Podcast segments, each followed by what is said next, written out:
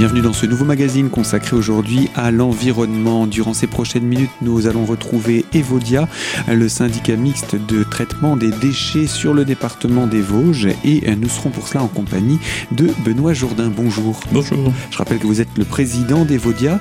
Nous avons commencé à présenter une première partie d'un bilan euh, d'une année 2018 assez mouvementée avec pas mal de, de changements et des changements qui impliquent également un quotidien pour aujourd'hui. On va poursuivre justement euh, sur ce bilan 2018 puisqu'il y a eu un autre contrat en dehors de celui du centre de tri qui arrivait à échéance, c'est celui de l'usine d'incinération de Rambervillers et, il fallait le renouveler en 2018.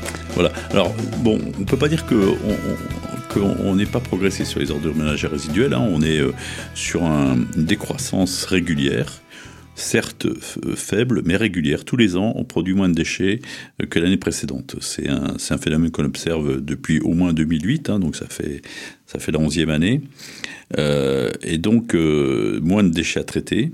Alors il y a plusieurs actions, il y a bien sûr l'amélioration du recyclage, hein. tout ce qui va dans la poubelle jaune ne va pas dans la poubelle grise, à condition bien sûr qu'on n'y mette pas n'importe quoi dans la poubelle jaune, et puis il y a aussi ce qu'on appelle l'action de la prévention, les actions de la prévention, c'est-à-dire acheter différemment, consommer différemment, gérer euh, ses déchets à la maison, hein, en compostant par exemple.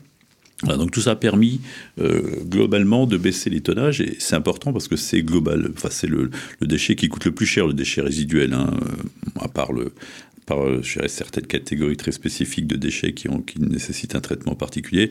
On va dire ce qui coûte cher dans la gestion de la poubelle, c'est l'ordure ménagère résiduelle. Donc on est très attentif à cette, à cette courbe de décroissance qu'on espérait voir, je dirais, plus forte, mais bon, en tout cas, elle est bien réelle.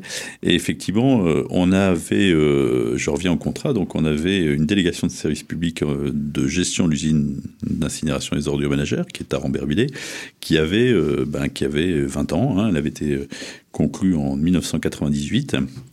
Et le contrat, lui aussi, s'achevait le 31 octobre euh, de 2018. C'est le hasard qui fait que les deux principaux contrats d'Evodia s'achevaient à peu près la même date. Et euh, il a fallu repasser euh, un contrat. Alors là, on n'est pas sur le même modèle que pour le centre de tri. Euh, le centre de tri, c'est un marché qu'un opérateur privé. Là, on est sur une délégation de service public. C'est-à-dire que c'est un outil qui appartient à la collectivité. L'usine de Rambervillers appartient aux, Vosgiens. Mais on, fait financer les investissements et on fait assurer l'exploitation par un opérateur privé qui en a la responsabilité pendant une durée de, de 25 ans, en l'occurrence. Donc, cette procédure de mise en concurrence s'est achevée bah, au printemps 2018 et, le nouveau contrat est rentré en, œuvre au 1er novembre dernier. Donc un nouvel opérateur, qui est la société Suez, qui a été choisi, euh, qui a été jugé, euh, je dirais, assez facilement, il n'y avait pas vraiment de... Il n'y avait pas vraiment de suspense, enfin il n'y a pas vraiment de suspense, il y avait un suspense au début, mais quand on a mené les négociations, on a vu que c'était quand même la meilleure offre, donc qui, va qui a démarré le 1er novembre, donc qui, euh, qui va avoir pour objectif de moderniser l'usine. Mais quand on dit moderniser, c'est quasiment reconstruire une usine neuve. Voilà.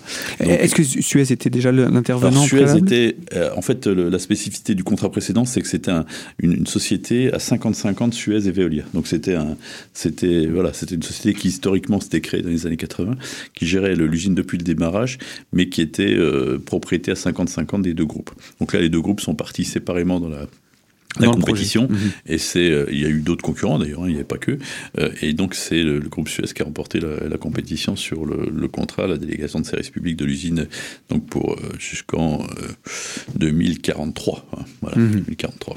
Et donc le projet, c'est bel et bien pratiquement, comme vous le disiez, de, de reconstruire l'usine, voilà. puisqu'il faut la ah, rénover. Bon, on... elle, elle, a quel âge cette usine? Eh ben, elle, elle a été mise en service en 1982. Voilà, donc elle avait, euh, elle va avoir 40 ans quoi. Donc euh, surtout les deux premiers fours, hein, puisqu'on avait fait rajouter un troisième four au début des années 2000, mais les deux premiers fours dataient de cette époque. Donc ils avaient, euh, ce qui est un bel âge pour des fours d'usine d'incinération. C'est voilà, ils avaient, ils, ils, ont bien servi, ils étaient bien usés et surtout ils étaient plus trop performants par rapport à ce qu'on demande aujourd'hui d'une usine d'incinération. Donc là, je vous disais euh, modernisation, mais qui est quasiment la construction d'une usine neuve. En tout cas, euh, elle est sur le même site. On va garder les, on va garder un certain nombre euh, d'équipements génie civil, mais nouveau four, un seul four au lieu de trois, beaucoup plus performant, nouveau système de traitement des fumées, parce que c'est ça qui est important aussi, c'est euh, de produire de l'énergie, mais c'est aussi de rejeter le moins de polluants possible euh, dans le milieu naturel, euh, et puis une nouvelle valorisation énergétique euh, de, de, la chaleur qui est produite. Quoi. Voilà, donc ce, ce projet, c'est un projet important hein, qui va dépasser allègrement les 60 millions d'euros d'investissement. Qui démarre. Enfin, il a démarré le 1er novembre. Il va démarrer, pour le moment, c'est pas très spectaculaire parce que l'usine reste en service partiellement. Il faut commencer à déconstruire les deux vieux fours, donc il y a un peu de travaux préparatoires de démantèlement, mais c'est déjà, en, œuvre depuis le, début du mois de novembre. Voilà en tout cas pour l'actualité de l'usine Rambu-Vetez. Je vous propose, Benoît Jourdain, je rappelle, vous êtes le président d'Evodia, et eh bien qu'on se retrouve dans quelques instants pour encore parler de, cette usine partiellement arrêtée hein, aujourd'hui euh, sur le territoire des Vosges. Alors à tout de suite sur notre antenne.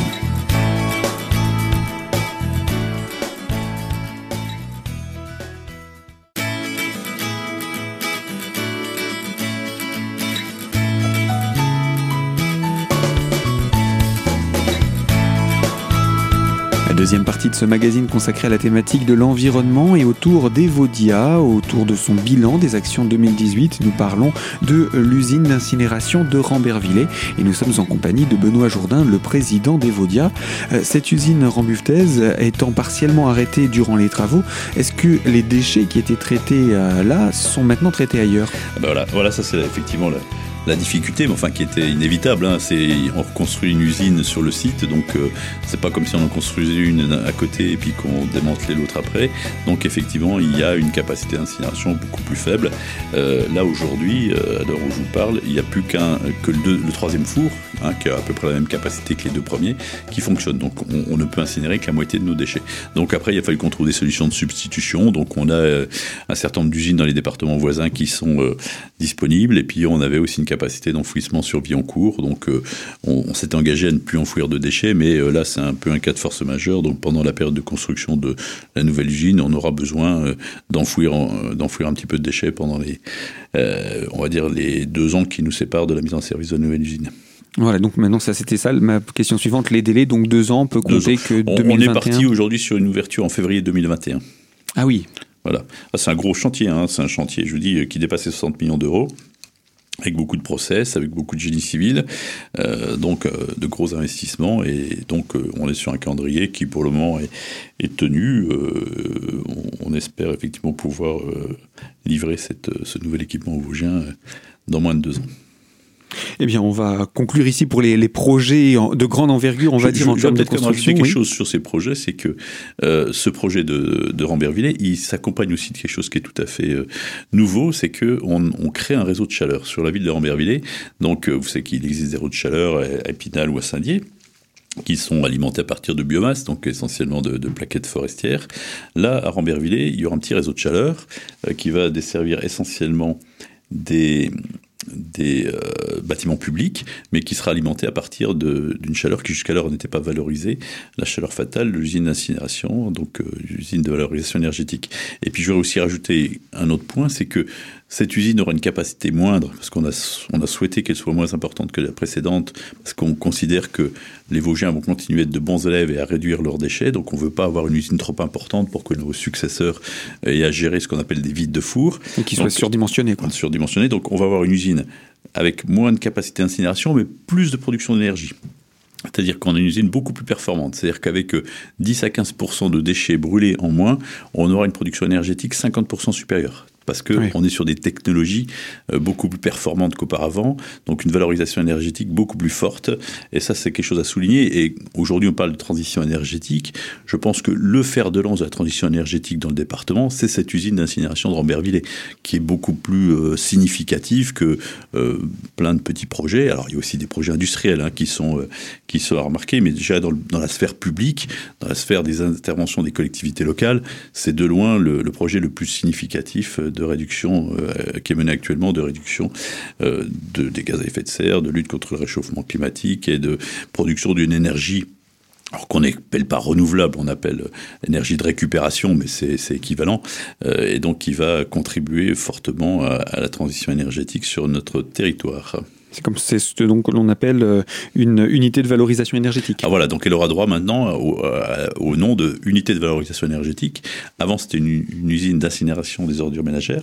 C'est loin d'être négligeable ce, changement d'appellation, parce qu'il a aussi une traduction fiscale.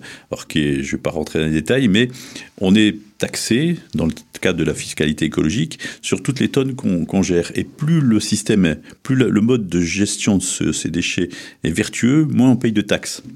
Et donc là, on va gagner beaucoup d'argent en taxes euh, qu'on paye à l'État, hein, mais également on va gagner de l'argent parce qu'on produira plus d'énergie. Donc, je, je, si la fiscalité ne bouge pas, si elle était la même en 2021 qu'en 2018, on considère que les Vosgiens, par le biais de ce nouvel investissement, vont gagner 2 millions et demi par an, mmh. 2 millions et demi par an pendant 25 ans. Donc c'est un projet qui est loin d'être négligeable. Après, bien évidemment, je ne maîtrise pas la, la, fiscalité qui va être applicable à ces, à ces outils, hein, puisque c'est du ressort du Parlement.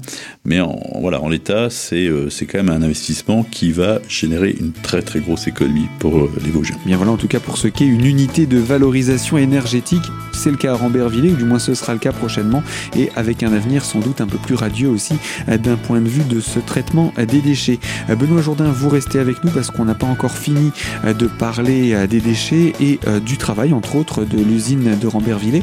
Et je vous propose pour cela qu'on se retrouve dans la troisième partie de notre magazine. A tout de suite.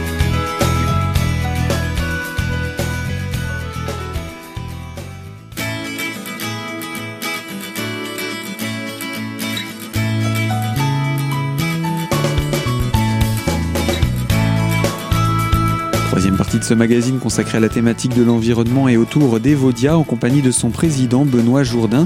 Nous traitons des actions menées en 2018 et des projets pour 2019 et nous parlons plus particulièrement de l'usine d'incinération de Rambervillers. Si l'on en parle de cette usine et de l'actuelle en ce moment avant qu'elle ne soit amenée à devenir l'usine de valorisation énergétique, eh bien elle a traité jusqu'à ses travaux l'ensemble des déchets ménagers des Vosges, ce qu'on appelle la poubelle noire voilà, à peu près. Oui, oui, à peu près. C'est-à-dire qu'en tout cas, on la sature avec les déchets vosgiens. Le fait qu'on amoindrisse sa capacité fera qu'on aura certainement besoin de recourir à quelques usines sur les départements voisins.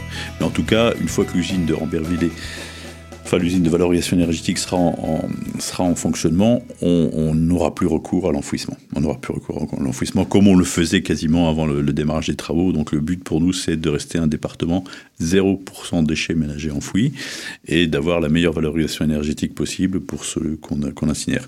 En sachant bien évidemment que plus les Vosgiens continueront à réduire leur production de déchets, mieux on se portera. Euh, il y aura moins de déchets à l'usine, mais c'est pas notre problème. Notre problème, c'est de, de toujours mieux gérer les déchets, donc moins de déchets et plus de, plus de recyclage. Eh bien, on va conclure également avec euh, une une nouvelle qui vous est un petit peu tombée dessus en ce début d'année, c'est euh, ce soutien que vous avez justement d'éco-emballage qui est devenu un petit peu un soutien mitigé. Euh, vous aviez un mot à dire à ce sujet? C'est pas, ça nous est pas tombé dessus en début d'année. Hein. C'est un sujet qui est déjà euh, ancien. D'ailleurs, je, fais partie des élus qui négocient ça au niveau national. C'est un sujet qui qu'on connaît depuis la fin de l'année 2017. C'est-à-dire que, pour faire simple, si vous voulez, le, plus on recycle d'emballage, plus on est aidé par un organisme qui s'appelait avant éco-emballage, qui s'appelle Citeo, et qui euh, a un impact qui est loin d'être négligeable.